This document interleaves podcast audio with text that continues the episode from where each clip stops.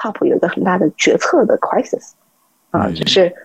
当你把一百多个国家放在一个桌子上的时候，基本不可能什么是一致的，马上一个小时内能够拍板。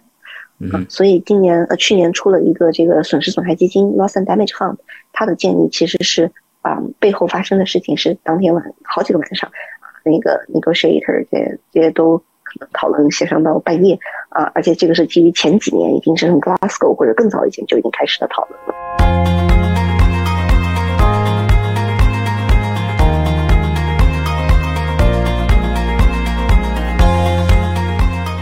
大家好。欢迎收听阔博治疗，智慧的智，聊天的聊，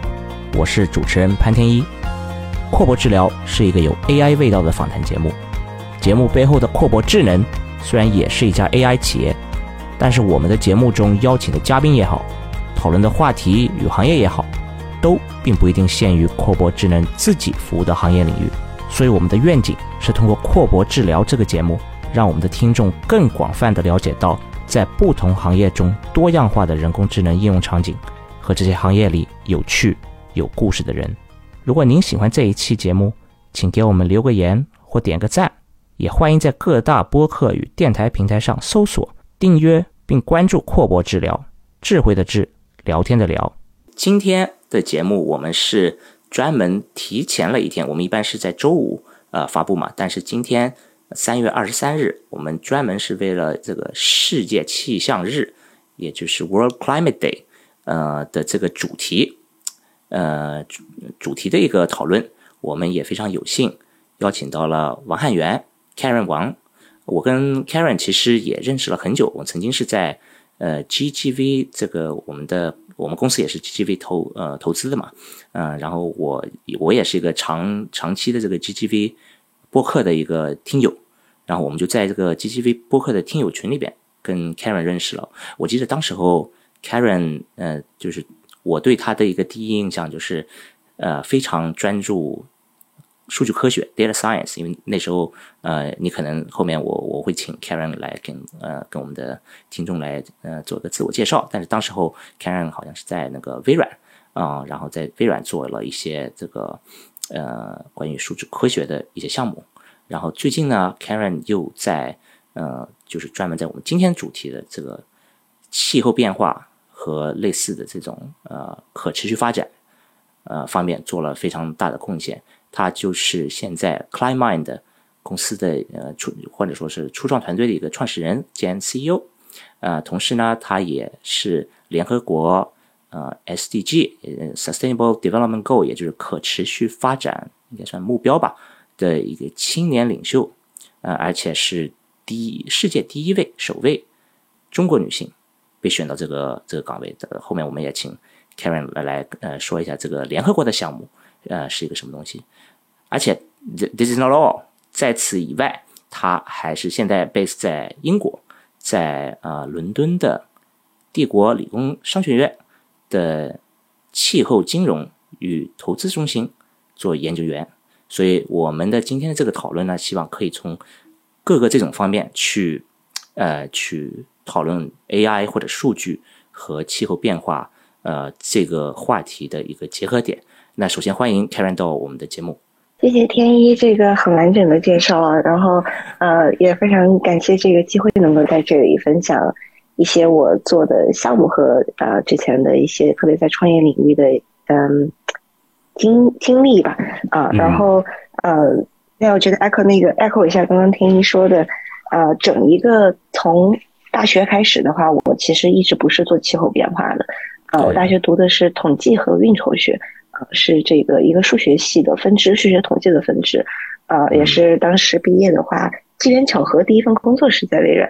啊，然后微软有一个 AI for Good 啊，一个非常大的 initiative，包括啊国内呃，包括整个微软体系，其实内部是很鼓励员工去呃创业，去把一些应用我们说的那用在一些呃除了工作的一些案例上的话，去做其他自己的一些发明和这个创新啊。那也是因为那个契机，其实当时很偶然的关注到气候问题，那个时候中国还没有这个三零六零的目标啊，然后。也是那个是一开始吧，对这个我可能直接已经进入到了 你刚问的下一个问题了啊。对，其实你就可以把这个你的所有的经历串起来。可能我刚才只是提了这个中间的几个点，但是就是其实我很好奇，怎么从当时候我认识你的时候那么多年来了，然后走到现在的这个这个岗位上，就是什么什么东西，什么东西在驱动你？对，这个我们认识好多年了，这这我觉得 G G V 一直是他的播客是呃，也是带我入门去开始听非常多嗯声音的一些分享和知识。啊，然后怎么从一开始到现在，这个简单的版本来说的话，我觉得是一个很随机过程的事情。啊，然后像像刚刚说从一开始做科技行业的，也是当时其实差点就去做生物统计了。啊，然后我如果当时不去。继续做这个气候的话，就可能去 Cornell 去读那个生物统计学去了啊。但是现在如果来看的话，也是一个很重要的一个话题啊。兴趣爱好有点广泛，对。然后当时，呃，在微软，呃，对，大家都是玩这个。然后当时在微软的时候，啊，关注到这个气候问题，其实还是呃有几个比较大的，我们叫 shocking moments，比较震震惊的一些呃数字，我觉得也是或多或少的影响到。一个的话是。呃，还没有这个疫情的时候啊，然后包括像一些呃国际论坛，像呃世界经济论坛这些，能够时刻关注到，特别在微软这样的呃公司，它其实很注重，以前是叫 CSR 啊，然后后来其实可持续发展已经不只是一个 PR 的一个事情了啊，那我觉得这是一个，然后第二个是呃环境污染这个事项，其实一直是呃。不太会被纳入到一些呃商业决策里面的。我们如果经济学上来说，它是有个负的外部性啊。然后以前我如果污染的话，其实我是不用为这个买单的啊。但是也是那个时候开始意识到说，嗯，企业像有涉及到，特别是啊化工这些供应链，其实开始在一些大会上讨论怎么去呃处理和应对这些所谓负呃外部化。呃，这样一些环境因素的一些事情了，啊，那我觉得这个问题还是很有意思的。然后第三个，我觉得也是呃比较运气吧，因为那个时候我一个很好的朋友在在香港，然后他啊，也就我上一个创业项目叫碳中宝 （Carbon Base） 啊，然后那个时候的话，我们的这一开始他先开始讨论和关注到这个问题。啊，那后来的话啊，这个就是就我就开始加入了这个这个想法，然后从两个人变到啊。也是到现在很大一个团队了啊，在香港和内地还有这个其他不同的城市和国家做碳足迹的计算的软件。啊，那那个其实我觉得整个过程其实是很自然的啊，一边学一边做，the learning by doing 的这样一个过程。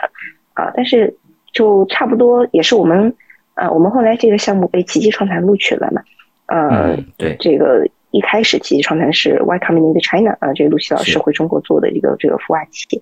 啊，然后呃，所以我们过去我觉得从二零二零年到二年中间的话，其实也是发展的很快。一个原因也是整一个气候问题其实被呃放在了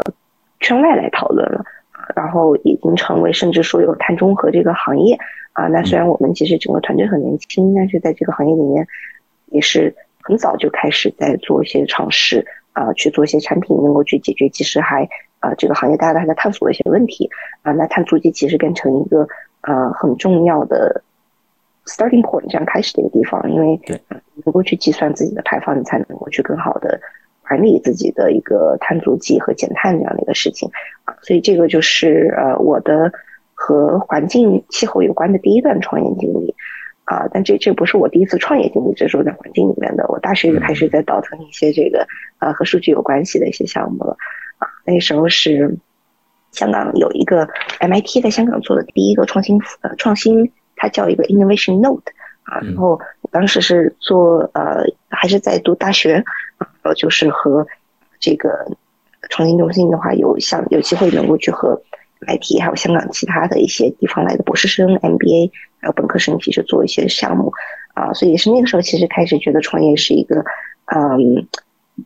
也是一个 career path 啊，这样的一个职业路线啊。然后，对，所以说说回来，就是碳中宝做了两年啊，差不多到二零二二年那时候，疫情应该是已经比较 peak 这个很严重的时候了啊。也是我记得当时在不同的城市这个呃躲，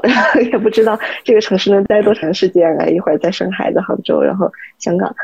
嗯，但是那个时候做了一个决定呢，是来英国。啊，这个原因呢，一方面因为线上其实改变了很多的作业模式啊，包括我们整个项目其实是在碳中保整个项目是在疫情期间开始的啊，我们很多客户电话都是啊，客户都是通过电话来的。啊，以前可能不可想象说 to B 的项目能够是怎么做，但是我们当时其实啊，能够去比如说啊，拿到像施耐德这种特别大的企业的一些客户，嗯，对，然后二二年的时候，当时有一个自己的一个。呃，辩论啊，这个 debate 就是说，嗯，我们做减排降碳这个事情，其实呃，不能只是一个文字工作，而且现在这个效率其实是呃很紧张的。就是如果你去看呃，特别国内大家的这个优先级，可能有一些其他的干扰啊，然后包括一些气候大会，我去很多气候大会，但是其实有一点我觉得非常嗯难受的呢，是说这些效率都极其低下。啊，但这个你把当把很多个不同的 stakeholder 这些利益相关方放在一起去达成一个一致的话，是一个本身很困难的事情。啊，但我想说的是，二二年的时候，当时就觉得我们应该去做一些，我应该去做一些更接近于直接减碳的一些工作，因为这个问题真的很着急啊。但是反观，其实我没有在这个环境方面去学习过啊，所以当时我就有个这个知识焦虑吧，这更多是自己的一个压力。就觉得说我应该去有一个 proper training 这种合适的去看一下，哎，这个啊，真的气候问题它是一个怎么样的一个问题？所以啊，这个很最后一秒钟，这个报了一个 Imperial 帝国理工这边的气候金融项目，那它其实是一个啊气候科学和金融的交叉项目，所以一年的一个一个硕士项目。啊，现在其实是一个很火的一个一个 program 嘛，在这边我后来看了一下。对啊，所有的公司现在就是你刚才提到那个三个字母是 CSR，现在都这个三个字母就变成 ESG，然后就是从这个方面肯定就是从企业的角度也会有很多这个应用场景。是啊，然后所所以这个其实是呃二二年的时候就做了一个决定，说在英国，然后一边当时继续做啊碳中宝的事情，一边这个读书。啊，还是啊，还是非常卷的。用 现在的话来说，然后所以当时每天这个早上五六点起床，然后跟呃内地的团队打电话，然后当时我们还在做一个交付啊，然后啊就这样子，可能过了有八九个月的时间，然后啊后来，但这整个过程非常的嗯，我觉得很值得的一个地方啊，不是在这个读书这个事本身啊，而是慢慢的就是去把。啊，我们用英文来说是 looking back, you collect the dots。啊，这以前其实是做很多数据呃科学的一些项目和工作，然后现在是真的，我觉得开了这个大门，就是去了解气候变化这个问题，它是怎么样的一个问题啊？那那我觉得也是在二二年年中年底的时候就啊开始有了想法去啊去做另外一件，我觉得从个人来讲说 mission 这个意义上来讲更更重要的一个事情是啊。信息的一个 gap 和这个效率问题啊，然后我觉得发现这个的过程还是很曲折的，那就是后来所以有了 Climate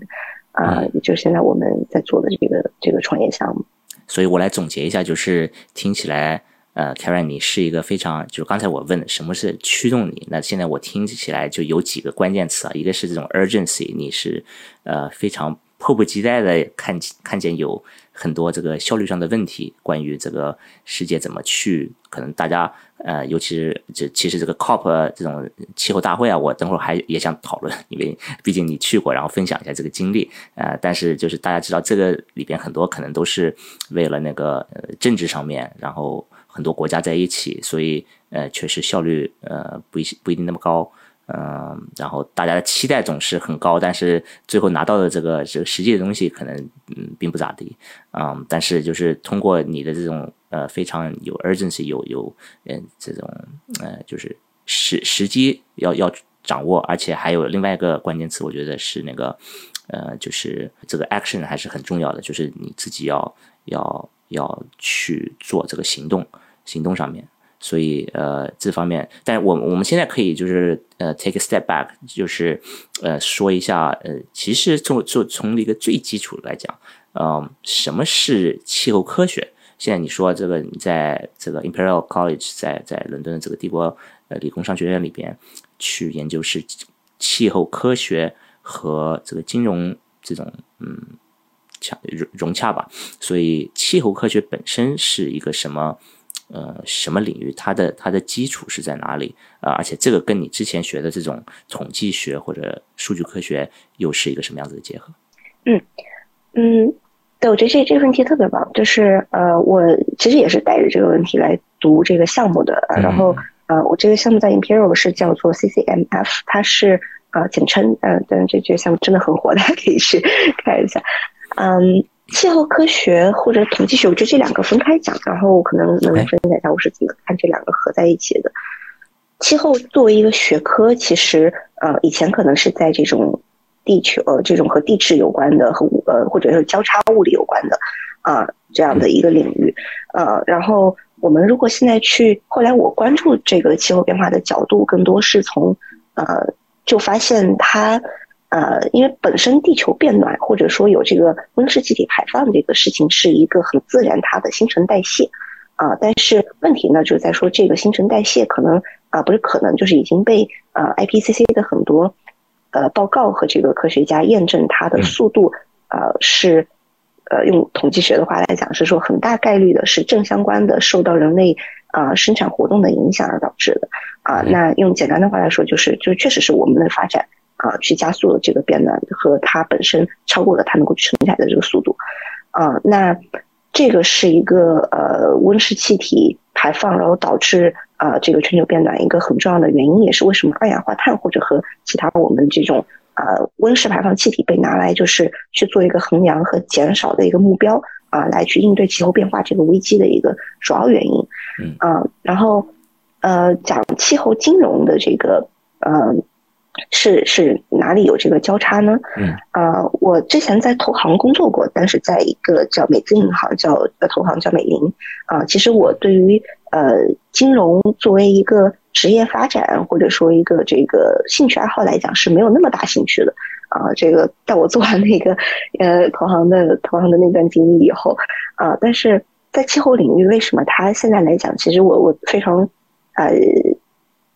应该说敬畏这个金融这样的一个角色，我们需要去把它呃发挥的一个合适的一个啊地方，是因为没有一个国家和公司有这么多的资金可以去真的解决气候问题啊，就减减这个温室排放气体的这样的一个问题啊。那再去看呃一个社会的资源导向，其实很大程度是取决于啊这个我们讲的 capital 啊是资本是往哪里去投放和它的一个速度和这个啊呃数量的。啊，那气候金融在整个气候变化中扮演的角色，也是你去像 COP 这样的会的话，你会发现都会离不开对于金融的一个讨论。啊，那除了我刚刚描述这个原因以外的话，是，嗯，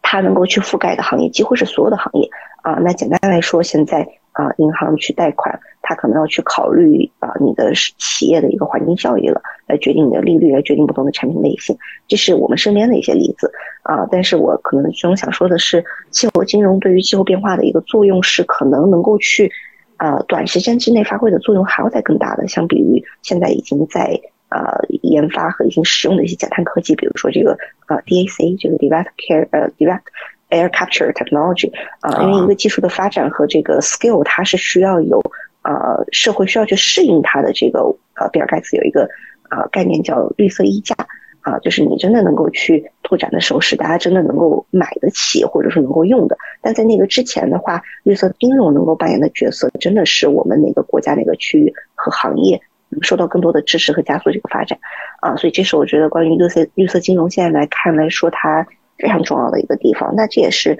呃，在综合来看，我觉得统计学和包括现在的呃数据科学或者最近很火的这个呃 AIGC 能够扮演一些很重要角色的一些地方，也是我们做这个创业项目去呃所谓的希望能够去 translate 呃解释现在的一些气候领域的科学发现啊，去到真正的能够有看得到效果的一些 action 啊这个行动上面的一个点。啊，那在哪里呢？其实我觉得就是一个词，就优化，因为很多嗯知识或者解决方案是已经存在的，只是说怎么能够去把它有正确的时间点和放在它需要的地方。啊，那这也是啊我们现在希望去做的一个事情嘛。嗯，对。然后这个除了说，我觉得从科科技创业的这个角度来讲，也是我观察到公共啊公共部门，像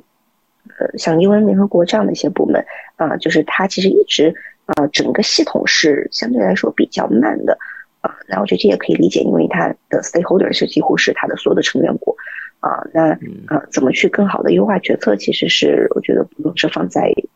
公共部门，还是说一个企企业内部啊，都是对气候变化这个事情来讲，短期能够去非常有效果的。嗯嗯，你刚才提到了这种呃金融的这个效应，还有还有就是更更广泛的，如果来讲的话，是用这种呃 quantitative method，就是呃量化的方式吧，就是数学或者呃或者统计学啊，类似这种方式去看待这个问题。那我我自己的一个就是可能从呃行外外行的这个角度去看。呃，看的话，就是呃，在这个呃气候变化这个问题，如果不跟金融挂钩在一起的话，那其实它就是很多人在白聊说话，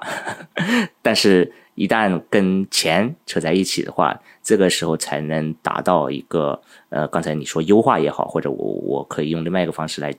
呃理解，就是呃一个资源的。有效分配吧，就是说，你你要把任何一个行动，呃，贴上一个标签或者贴上一个价签，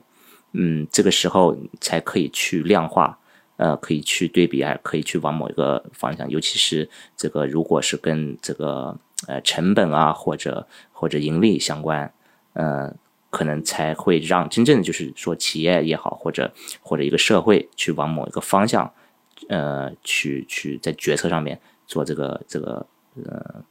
呃这种行动呃，然后我其实是想通过一个这个桥梁来聊一下呃，就是呃从金融方面去看呃，之前你呃提到这种呃气候或者我们的人的生产呃生产活动带来的一些呃那个英文叫 negative 呃 externalities，就是那个负面的外部效应。外呃外部效应对，所以就是这个呃，现在已经有了，就是我知道我知道的是，至少是欧洲是有这个碳市场的，碳碳交易市场的，对不对？就是这个或者说碳排放吧，应该是这种排放交易。呃，然后你可以稍微就是解释一下这种市场的它的这个逻辑是什么？嗯，对，这个呃，听你提到一个呃一个我非常感兴趣，也是我在呃。帝国理工这边做的课题和这个碳定价有关的啊，那这个也是我猜想啊，但不一定对啊。从过去一段时间开始创业来说，其实很多啊来自于外行的这个好奇都是我怎么能够去买卖这个碳证啊。但其实呃每次收到这样的问题的时候，其实一开始因为我我自己知道我也不太懂啊，所以后来就想去去真的去学习看一下啊。但是单纯的去啊。去想象这个碳证能够去怎么买卖交易或者说获利，我觉得这个想法其实，我觉得它是很符合人性的啊。那我觉得最好的一个解决方案对于气候的，其实不是去惩罚坏的行为，而是去鼓励好的行为啊。那怎么去把这个啊排放减碳这个事情变成一个 commodity 期货，能够去调度社会资源和资金资源啊，是我对于碳市场的一个理解啊。但是碳市场有两个。两个方向，一个是并存的，一个是监管市场啊，compliance market。有时候大家可能看到 ETS 啊，然后另外一个是这个自愿碳市场啊，voluntary carbon market。两个都有它不同的意义，也是相辅相成的。除了这个之外的话，给碳定价的还会有碳税啊。那这个是目前来说，如果你去看世行的一些报告，大家会去描述的就是一些碳定价的方式。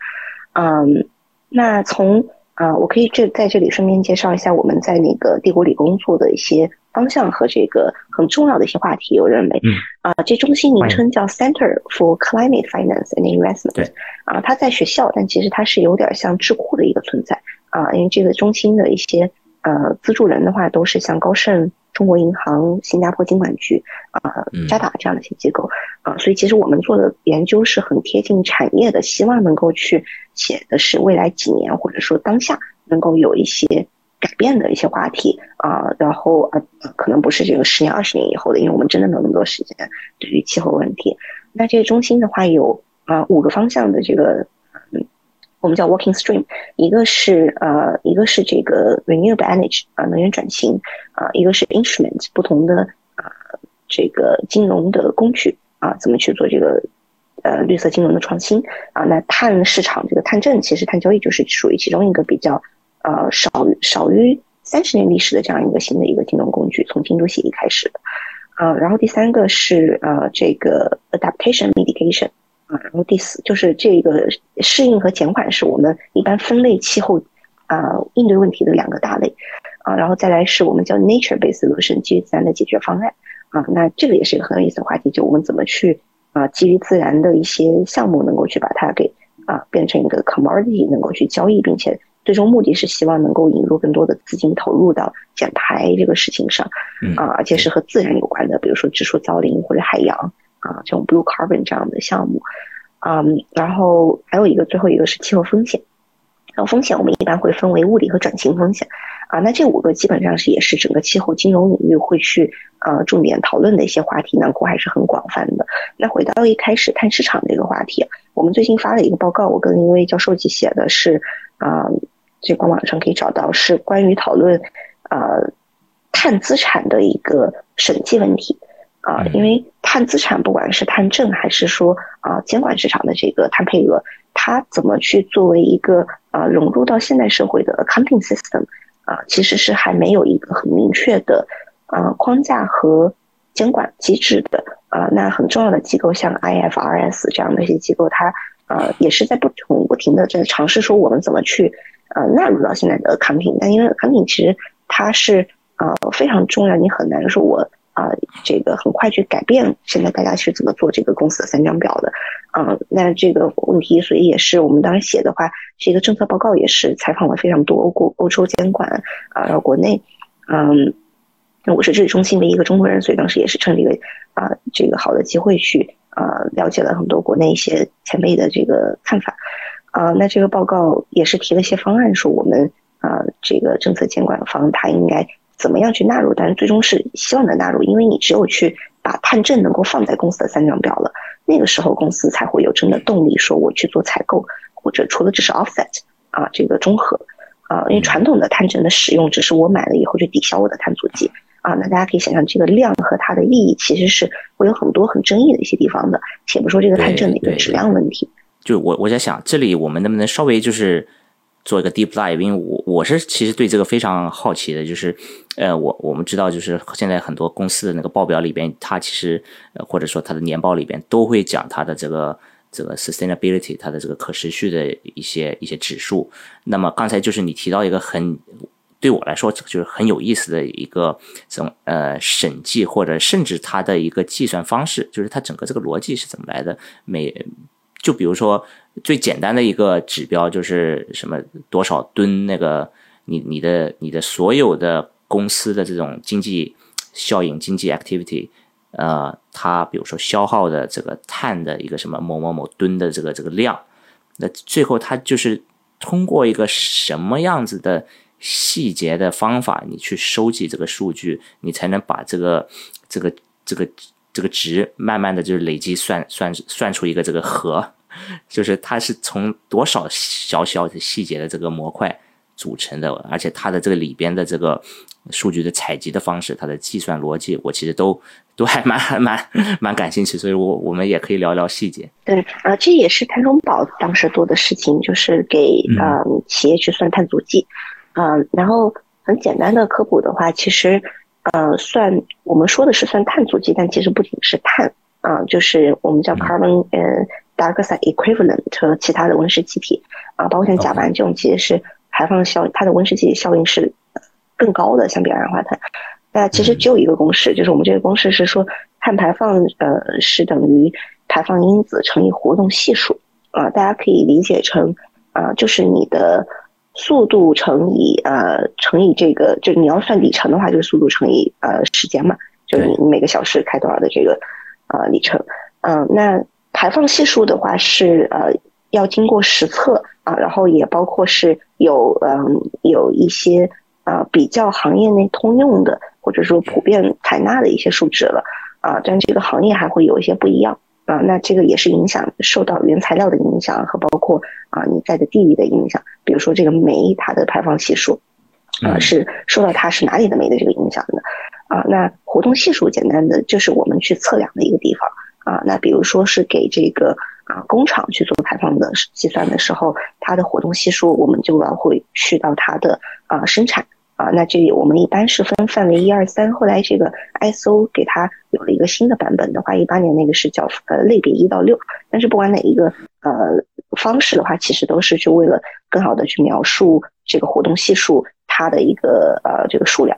啊，然后呃举个实际例子的话，就是这个工厂的耗电啊，那这个是呃大部分情况是在范围二啊，但是 long story short 这个简单的说，嗯，碳排的这个计算是一个。在我来看，一个比较体检的问题啊，就它是例行的、重要的去了解你的企业情况的啊。然后尴尬的事情的话是说，对于它的标准啊和这个计算方式，其实因为它呃也是算一个比较新的领域吧啊，那也不是 rocket science 我们讲的这种基础科学的一个问题，其实啊，所以就会呃，我觉得这个行业很重要，但是它可能嗯，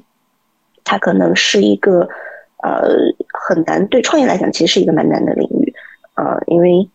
它不是一个企业的直接营收影响的一个这个方向啊。那其实有时候我们经常说降本增效，其实也还是啊，我觉得有很多需要去说服的一个探索的一些地方。但是呢，企业又不得不做。嗯，但我觉得这个是一个很重要的一个一个领域。除了像国内像谭中宝在做的话，像海外其实已经有独角兽了啊，这样的一个 Watershed 一个硅谷的一个公司做一个软件去做这个碳排放啊。那这是关于排放计算的一个事情。但我们刚刚讲的只是。企业这个还有不同的层级的，像国家的、区域的啊，然后甚至有个体的，嗯，对，这这可能是对于算碳的一个一个事情。但这个其实跟我刚刚说的，呃，碳像碳资产的一个 accounting 其实是两个话题啊。然后后者的话，碳资产的这个 accounting，我们关注的其实更多是怎么去做好这个碳定价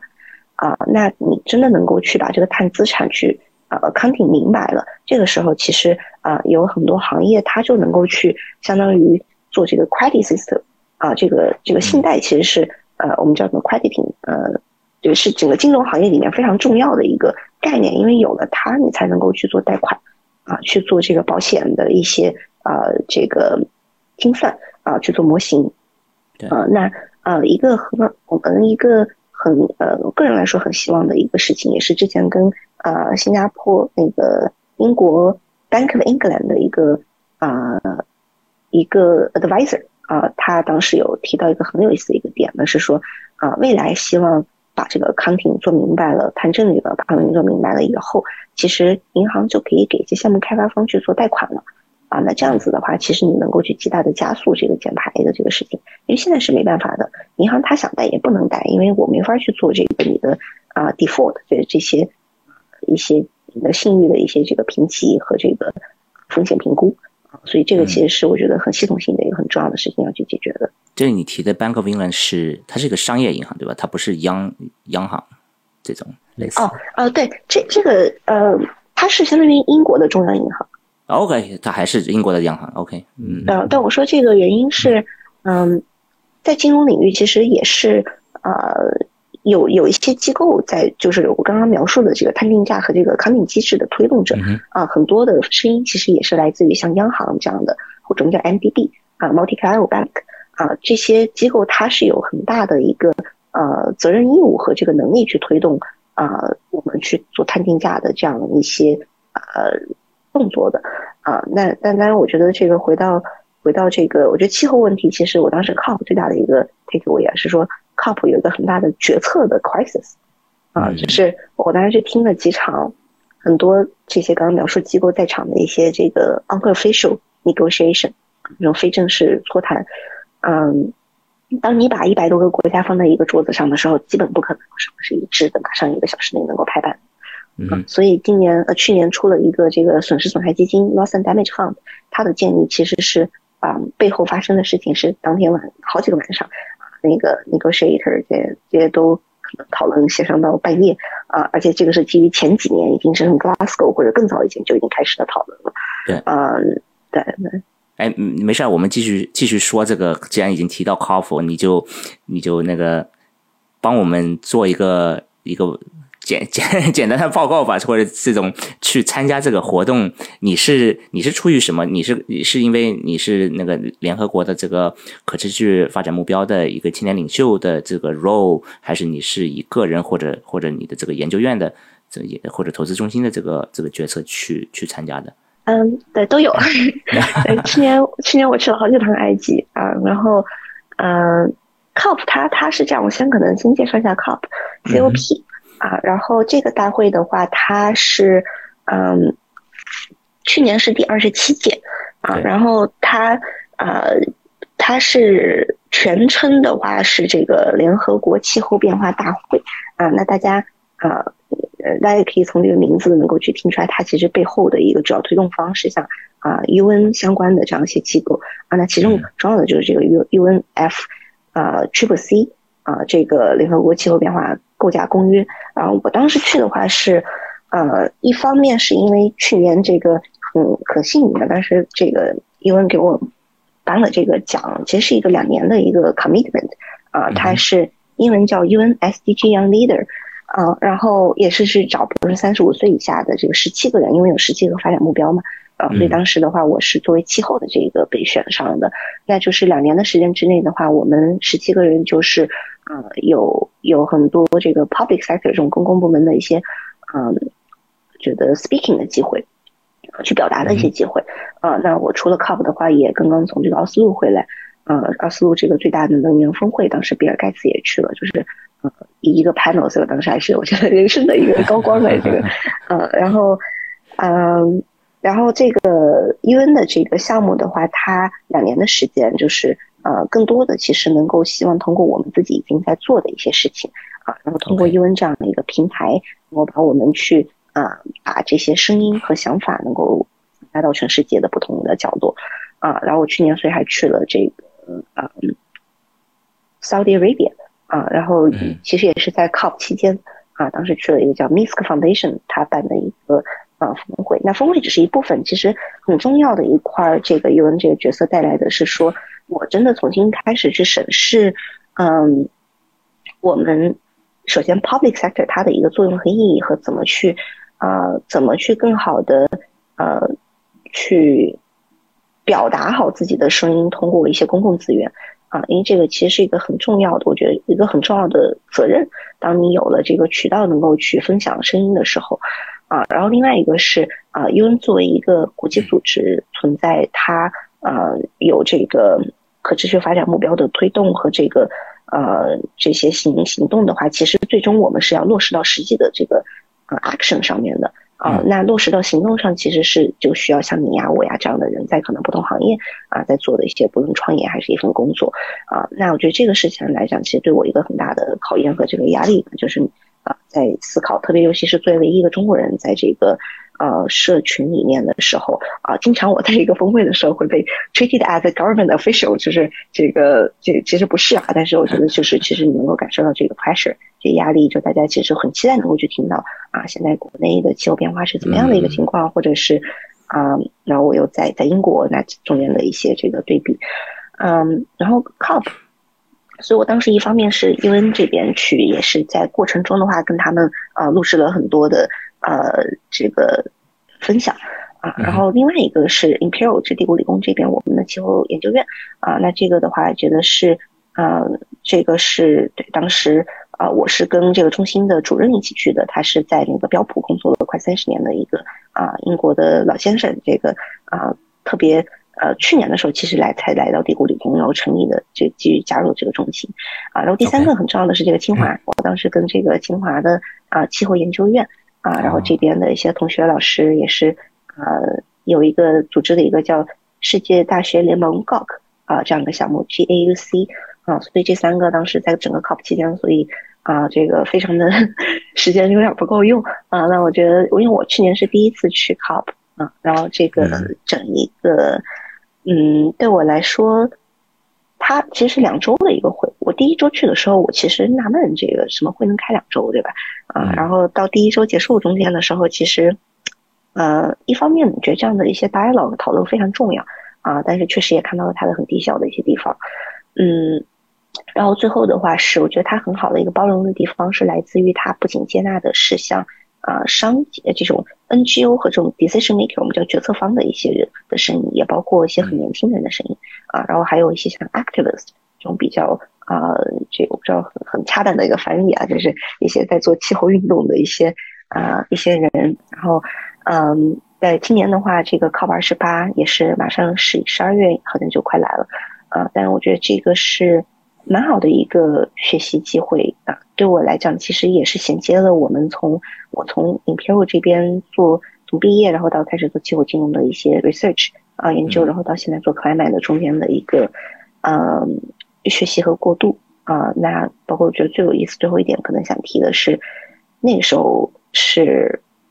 另外一个 shocking moment，这个很震撼的地方，下飞机那一会儿，啊，很久没有见到这么多不同呃国家的人在一起开会了，对，因为是因为 COVID 吗？对 对对，是被 被隔离了，大家各自在自己的这个地区里边，然后就没有对，很很不容易，对，所以我觉得这个这也是我觉得其实疫情也让。大家重新思考人和环境的这个 connection 是是的，而且 COP 呃 COP 本身这个这个名字啊，就是它不光是那个关于气候的，它有一个跟它比较接近的，但是是呃另外一个并行的系列，就是它是一个呃生物多元化的那个 biodiversity 的 COP，它的那个可能呃那个介次没有这个呃气候变化的这个 COP 那么多，已经有二十七、二十八了，这个呃生物多元化的是 COP 十五。呃，嗯，你你是跟这个这另外一个活动有有关系吗？就是你们这个跟气候是一起去讨论的，还是这个对你来说算是一个完全另外一个领域？嗯，不算另外一个领域，但是 COP 十五是这样，它是呃主题呢是这个呃它是这样，今年是 COP 十五，其实刚刚开完在这个加拿大啊 Montreal 那个蒙特利尔，然后这是第二场，上一场其实是在昆明。啊，那那我其实是大理人，所以这个当时还是很很开心的。这个 COP 能够在云南举办，啊，然后 COP 十五的话是生物多样性公约啊，然后这个缔约方大会，它跟 COP 二十七呃可以想象成两个其实是都是 UN 啊这个呃这个组织，但是呃这十五的话会更关注于生物多样性啊。那今年其实是一个很呃很。很重要的年份，因为今年的 COP 十五的话，呃，出了一个呃，能够说地位，就很多文章啊，就说这个地位是跟当时巴黎协定在气候变化领域呃同等地位的这样一个决策啊，那也是讨论了很久很久的一个呃一个决策啊，那这个也是刚好我这两天在看的一个事情，因为这个呃，然后它基本上这个决策的话是呃更相比以前来说更好的细致的量化了或者描述了这个。呃，二十三，它有二十三个 target 啊，每个目标它应该具体怎么去落实啊？有四个目标啊，这个很细的，大家如果感兴趣可以去看一下。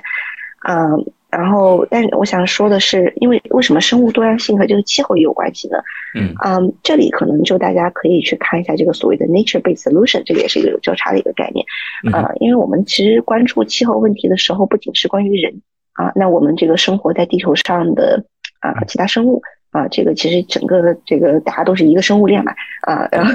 这是比较直接的一个呃理解。然后生物多样性大会它，呃，它除了说讨讨论这个怎么去更好的保护一些生物资源以外，其实跟气候的关系，我的理解有几个方面，一个是呃，一个是同样的我们的这个社会资源的一个分配啊，那怎么去做，包括像损失损害基金的性这个呃解决。啊，就是损失损害基金是 COP 二十七出来的一个决策经验，就是怎么去发达国家更好的去啊补偿，因为气候灾害而受到影响的一些发展中经济啊。然后像 COP 十五的话，其实也有很多关于 finance 这个金融的一些讨论啊。那这个其实它我们在做生物多样性保护的时候，也是在做对于环境的一个保护。第二个的话是它呃也是一个关乎于我们这种人类命运共同体的。讨论。啊，但这我我觉得 说说的有一点，呃，我尽可能就是其实，嗯，这说一个题外话。啊，因为我有虽然有很多机会去一些会议和讨论，包括演讲啊，但一直让我们其实创业个人来讲很重要的一点是讲清楚。哎，我觉得这个说人话其实是一个很重要的，呃，很重要的事情，特别对于创业来讲。啊，所以我每次在尽可能的话也是会想说我们实际一点的，这个搞点实际的，能够去啊，毕竟看。做什么事情啊？所以这这个有点题外话，我尽可能的不去用这些 term，但是我觉得说，呃，在理解这个，在不知道不知道什么的时候，其实去理解这个行业变化了，发生了什么事情，信息源是非常重要的啊。那像不论是 COP 二十七还是 COP 十五啊，都是呃可能要比一些不知道很随机的文章来讲是更重要的一些信息源去读取的啊。然后这里不得不提的一个事情就是这个 IPCC 啊，IPCC 报告的话是啊这些大会它的一个结晶啊，那这个啊也是一个 guideline。这些报告其实是经过成百上千个啊研究员不断的呃 review 撰写，然后互相的 challenge，然后写出来的啊。那这个非常长的一个报告，嗯，可能每一行后面都有一串的这个 reference 啊。但我可能最终想说的是，这个实物也好，还是企业也好，这两个大会的话都是很重要的啊。我觉得开始去理解这个气候变化到底发生什么的一个窗口。嗯，OK。那我们就是可以再总结一下，就是经历过那么多次呃这种研究啊，他的呃呃参加这些活动和现在就是呃在你的这个呃呃气候金融投资中心里边做的研究也好，和你现在自己做做的其他项目，那我们就是把所有的这个可能是经历和什么精华，就浓缩在这个你的现在最新的这个创业项目 Climate 里边，呃。CliMind 的使命是什么？他怎么去去啊去执行他的这个使命？啊，谢谢听一，这个是哎，到了这个可能今天我最想分享的，可能呃，对我觉得也是也是很重要的一个话题吧，就是一开始说的数据和这个气候怎么会有关系了啊？那刚刚我们呃，我们我觉得是基间版的去分享了一下这个气候，然后现在这个领域的包括气候金融的一些话题。啊，Climate 是呃，我们做气候数据的呃平台。那这个是一个可能呃一开始的这个第一次，当时想了一个 one sentence description 啊一句话。然后现在我们其实呃更仔细深入的去想这个问题，大家其实需要的不是数据，啊，不论是气候行业还是其他数据，呃，其他行业需要的是啊能够去帮助决策、验证决策的一些知识和信息。啊，换句话说，就是 consultant 做的事情啊，所以我们其实现在呃在努力的方向是成为一个企业，它能够定制化的一个气候的 consultant 啊。那这个 consultant 这个咨询，你可以去问他问题，他给你这个决策，并且是有理有据的，能够去给到你呃有有这个价值的一些信息。嗯，这名字的话是呃 climate 和 mind 啊，这也是有一天我在剑桥的这个路上看到呃这个。启发，然后后来我们就问了一下我们的 CTO 同学，你觉得这个名字怎么样？啊，当时大家就就想出来这个名字。嗯，那你的这个启发具体是什么？当时我我问你那个，我猜的好像是跟那个 DeepMind 连连贯在一起。那么其实是啊，剑桥有一家自动驾驶的公司叫 SecondMind 啊，然后他他在这个剑桥的一个主路上啊，特别酷那个公司的 logo。然后我当时后来好奇就看了一下啊，然后哎，这个好。对吧？就是觉得 mind 其实是一个要比呃 intelligence 或者是呃其他描述思想更好的一个词啊，因为我不认为说产品能够去呃产品能够去帮助人想啊，包括现在啊 A H C 非常火最近啊，但是我觉得无论是什么样的技术科技的发展啊，我们希望最终工具是被呃本身的 purpose 去使用的。啊，那所以我觉得这个 Mind 其实是一个也是我们的一个愿景吧，就希望呃做的产品是啊能够去搞点实际的，哎，这个 对，所以所以现在 Climate 的话是我们目前团队在剑桥、伦敦啊，然后马上会有香港的一个呃 office 在科学园这边啊，我们做的事情很简单，就是在。呃，可能大家刚刚听了一圈我描述的，都已经非常的我们叫 overwhelmed 啊，这个领域确实有太多的信息和这个数据了啊。然后我作为一个从业者，其实有时候也觉得有这个啊信息焦虑，因为整个行业每年产生的文档也好，数据也好，是呃 exponentially 这种这种发展的非常快速的啊。那我们每天光读文件就不用干活了。啊，所以我觉得，呃，这我们出发点真的是希望能够用现在其实已经有的很多的数据工具和产品，呃，和去 connect dot 连接这些点，去更好的啊帮大家消化和聚合啊，能够去辅助决策的一些数据和信息。那简单的说，就是我们现在我们现在呃对标的行业是这个金融行业。那金融行业通过我们的啊产品的话，它能够去。问一个自然语言的一个问题啊，那我们把这个自然语言的问题去啊通过向量化，然后去啊有基于现在已有的一些模型和这个我们自己的研发，能够把这个问题能够诠释解释成一些去啊这个数据啊，包括多模态的一些数据搜搜索的一个依据。那这个 return 这结果出来的话，反馈出来，其实就相当于是一个更人性化的啊搜索引擎啊。但今天你去问 Google，它也能告诉你一些答案，但是其实它可能告诉你的答案是只能够 Google 到的啊。这可能说的跟没说一样，但是呃，我觉得从呃从更更好的优化信息的使用，这个其实呃，我觉得是一个效率优化，并且啊很重要的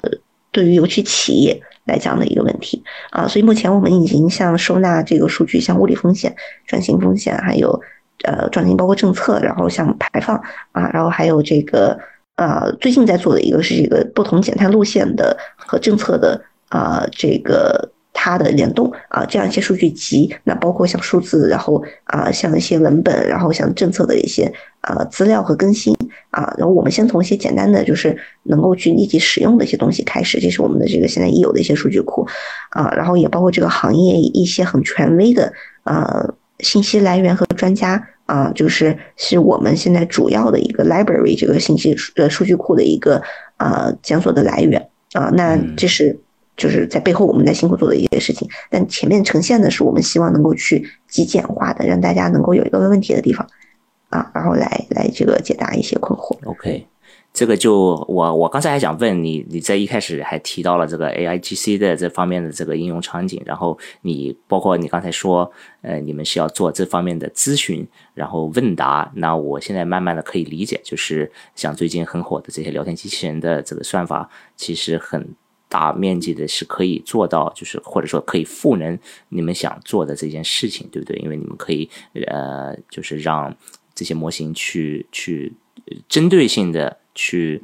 看你们这边这种特定的数据来源，然后呃，把它里边的大量的信息，就像你说的 exponentially，就越来越多，天天越来越多的这个数据，都可以慢慢的就是呃吃进去、喂进去。啊，然后再通过一个很自然语言的方式跟用户互动，呃，并且达到呃他想要的一些答案或者咨询。对，你觉得这个 A I G C 的这个这个发展最近你你是怎么看待它的？啊，我可能有些观众面前有点班门弄斧啊，我因为以前是学统计的啊，所以我看这个 A I G C 的发展其实更多是从传统统计学角度来看的。嗯，但统计也是很重要的这个 machine learning 的一个基础。嗯。今天早上，这个这个英国时间五点过，我起来听了一个分享，是奇迹创谈的这个呃社区请了麦麦的创始人来讲，他也提到了这个 AIGC 啊，然后林凡啊，然后我觉得它有一个很有意思的一个点和大家分享一下，是说现在的搜索引擎其实解决不了你真的想问的问题啊。我很其实小学的时候，我当时有看过一本书，呃，是他教你怎么去更好的去。重新写你的输入的方式，包括加引号、加逗号，然后什么 or 和 and 啊，去做这个搜索啊。然后我当时就觉得说这个啊，这个东西很有意思，就是我我这样的方式能够去搜到跟别人哎不一样的东西啊，就觉得说我能用的比较聪明哎，这个搜索引擎就是非常早期的 prompt engineering，search prompt 对啊啊对对，我觉得从行动上来讲，它也也算是一种一种 prompt 啊。那那个其实很很基础，就是怎么去优化你的搜索这个事情。对啊，从搜索方而不是从这个算法方。然后他提这个点呢，是说搜索引擎搜不到你想问的问题啊。这个但 GPT GPT 带来的，也特别是现在的 GPT 四带来的一些改变，能够去赋能到的是说已有现现在社会现存的知识信息能够去更好的被获取啊。这个事情能够相当于有一个巨人的肩膀，你可以去站在上面了啊。但是他做不了的事情呢，是机器目前还不能去很更好的预测未来。啊，就是你不断新有的事件出来，这些东西它可能是你问不到的，啊，那这也就是为什么我觉得无论是做气候行业的啊 A I G C 产品，还是其他行业都是，啊，你的信息源和数据库非常重要，啊，因为你不想我们叫 garbage in garbage out，啊，这个啊，对吧？啊，然后说到说到我们自己对这个事情的看法，也是其实琢磨看了很久了，啊，我们 C T O 同学是以前在微软研究院就是做大模型的，啊，然后呃。这呃，这个大模型这个领域也存在发展了，其实有不短的历史了啊。那我们创业做的事情可能跟搞科研还不太一样，是啊，希望能够去解决当下的问题啊。呃，这这个在你公司死掉之前能够去做一个产品出来啊。那我们现在去看这个问题的话，是说，嗯，以前就气候领域存在了极大的信息差，这个信息差有质量的，有数量的啊，有。包括啊信息决策的啊。那我们很多咨询公司，包括 BCG 也好，麦肯锡也好，我在之前在这个呃帝国理工一些项目是跟啊一个咨询公司一起做的，同一个项目一起做，然后我就能巨大的感受到啊，很多的呃职业岗位现在是啊我们叫 get paid by making PowerPoint 啊，那这个做 PPT。啊，可能一天八个小时在这找找资料做 PPT，然后出来的这个角色，他可能还是呃，信说服力是极大的，取决于你的名字是谁啊。那我觉得这个其实是也是咨询行业，其实呃，也可能是我觉得第一批。昨天其实才有新闻，那个 BCG 和 OpenAI announce 了他们的一个合作啊。那我觉得这个是一个趋势，大家可能改变不了的，或者说只能去适应的一个一个方向。那回到我们自己的话，有几个领域是啊非常适合去使用的。啊，一个就是我们关于这个信息的 digest，啊，因为你有几千页的报告的时候，我真的想去问一个问题，啊，不是每个人都能去把它读完以后去找到有用的信息的，啊，这是一个。然后第二个是，嗯，GPT 如果能够去和更好的 database 做一个交互，啊，以至于说做更好的检索，我觉得这个能够去，啊。开锁它更大的一个潜力啊，因为目前的呃这个搜索可能还是呃基于我们的文本，但是如果我的这些信息是处在一个这种结构化的 table，或者说这种 semi structure 或者 unstructured 啊，就比如说。图片啊，或者是啊遥感信息这些，对吧？啊，那其实是很难被搜到的。但是能够去解决。现在有一个领域叫 text query 啊，我们去把这个自然语言去变成一个 query language，然后去做这个数据库的检索啊。就如果这个能够去更好的打通，其实对于整个气候变化领域会是很重要的一个突破。我们有很多数据，包括世行，然后 UN 各种各样的机构发的啊。但是你怎么去找到它的联动啊？举一个实际的例子，嗯。比如说现在的这个金融，他要去做自己的呃，他的 portfolio 的这个呃，我们叫 Paris Agreement Alignment，对不起，这个英文词汇有点多，就是他是去做更好的呃自己的他的资产的。啊，减碳和脱碳之前，他要先去呃，这个对应到现在已有的一些气候的框架。那比如说巴黎协定这样的，那怎么去做这个对应呢？首先得理解政策发生了什么啊，这些报告说了什么。然后第二，你的呃资产它是个什么情况，碳排是怎么样的啊？然后你的这个呃它是 green 还是 brown 什么颜色的？哎，这个是不是一个低碳的？然后再来就是它是个持续追踪的一个过程啊。那像这些他仔细的工作，其实最后一个例子就是我怎么去给资产做碳排放计算。啊，那这个计算后来我发现最大的一个锚点是困难点是在于说我怎么去获得这些资产投去哪里，它的投去哪里这些东西它的一个碳排放，比如说电，啊，那如果我这个呃我是一个 mortgage 一个按揭借钱给我的用户去租房子买房子，那我的房子的耗电量是多少，它会直接影响到我的资产的排放是多少，啊，那这些数据其实是存在于。呃，不是在银行手里的，它可能是在啊 g r e e 的这种电力公司，或者是啊一些政府会政府会公布。那像这种时候，其实如果我们能够去做更好的呃数据的一个。呃，检索和包括它的 correlation 这个相关度的一些分析啊，那能够去极大的增加效率，并且它的可信度就不只是依靠于你是哪个 consultant 做的了，而是你的这个信息来源是怎么样子的。嗯，对，这是一个实际案例，就是我我在做的一个例子，所以可能我的感触会比较深一些啊。但最后可能说一下是 A I G C 的应用在气候，我能看到非常多啊，最快的就是它能够去。帮助现在的一些这种文字从业人员和一些这个啊各个行业，我我其实很想知道这个政策变动怎么样了，对吧？那不管是为了合规，还是为了去做更好的一个机会的捕捉啊，那可靠的信息来源和这个有一个问答的这样的一个来源是很重要的。对对，我也相信这个就是呃，它的一个大量数据的这个呃分析能力，还有包括后面的这种多模态的。就是你可以把非结构化、结构化的数据也作为当做一个文本、类似文本的东西去呃喂进去，然后去索引它，那这个嗯简直是太强了。嗯，OK，我们今天其实聊了很多，然后可以聊的还有更多，但是因为时间原因啊。呃，我也不想就是太太占用你的时间，Karen，所以就是我们就直接到这个节目最后的一个一个嘉宾推荐环节吧，就是我们我们传统的一个模块，就是你最近呃自己比较感冒什么东西呃，看起来你是真的感冒了，但是你你感冒的呃好玩的事情是什么？可以给大家做一个分享吗？对，这个今天声音有点不是特别好。呃，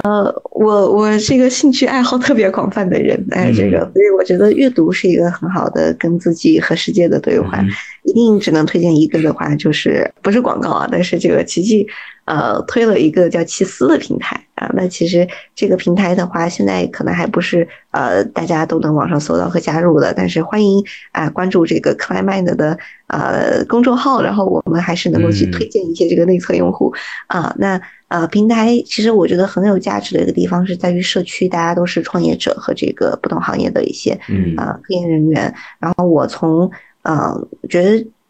有他可能跟呃，是我现在每天一开始的话是这个呃学习这个不同领域发生了什么，然后到现在的话变成了一个常规的呃 reading 啊，那也是我我们自己有一些这个校友的话也参与到了他这个社区的一些 idea 的这个贡献的过程中。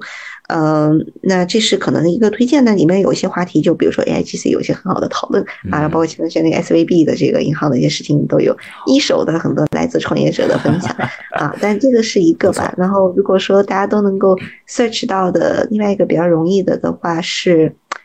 嗯，不完全是一个，但是我我们最近这个一个产品方向的一个想法，呃是。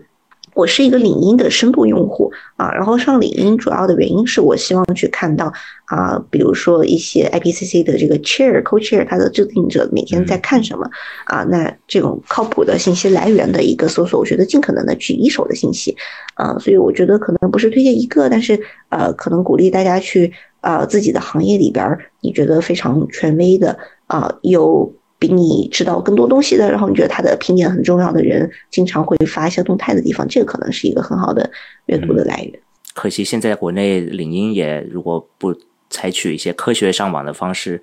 已经访问不了这个外网的领英版本了。就是带有社交功能的，所以我不知道是呃到这个奇迹创谈的内容，还是到领英，呃，对我们国内的用户来说更有挑战啊。但是我也我也希望，我也推荐大家，呃，确实可以关注一下 plam 自己的这个公众号，呃，从而获得一些。别的地方没有的资源，我觉得这个是个对我们呃，对我们自己的听众来好，还是对你们的粉丝来好，呃也好，都是一个非常带有价值的一个推荐啊，非常喜欢，谢谢谢谢开人给。对我我可能补充一点，就是呃，因为我们其实有花很多时间在做内容，呃，这个内容一部分原因是，呃，比如我们最近这个一期是跟比尔盖茨的这个能源突破基金叫 Breakthrough 啊，做的访谈，他们做了一个开源能源项目。然后第二期是跟这个欧洲最大的，应该说现在全世界最大的 Climate Change AI 社区的创始人。然后我们啊，马上有一期是跟这个 I Triple E 的主席啊的这个交交流和我们的访谈，都会把它写成博客和文字。啊，做内容很重要，对我们原因是，嗯，任何人都可以做，我觉得一样的事情，但是本质是我们对于气候和数据这个事情的看法。啊，那做内容的这个过程中。呃，我们其实一直在反思和这个批判自己的想法，然后和通过这个行业里最优秀的一群人啊，所以可能现在这个 Climate 做一个项目来说还比较早期，但我们的内容是真常非常真的非常有价值的，对，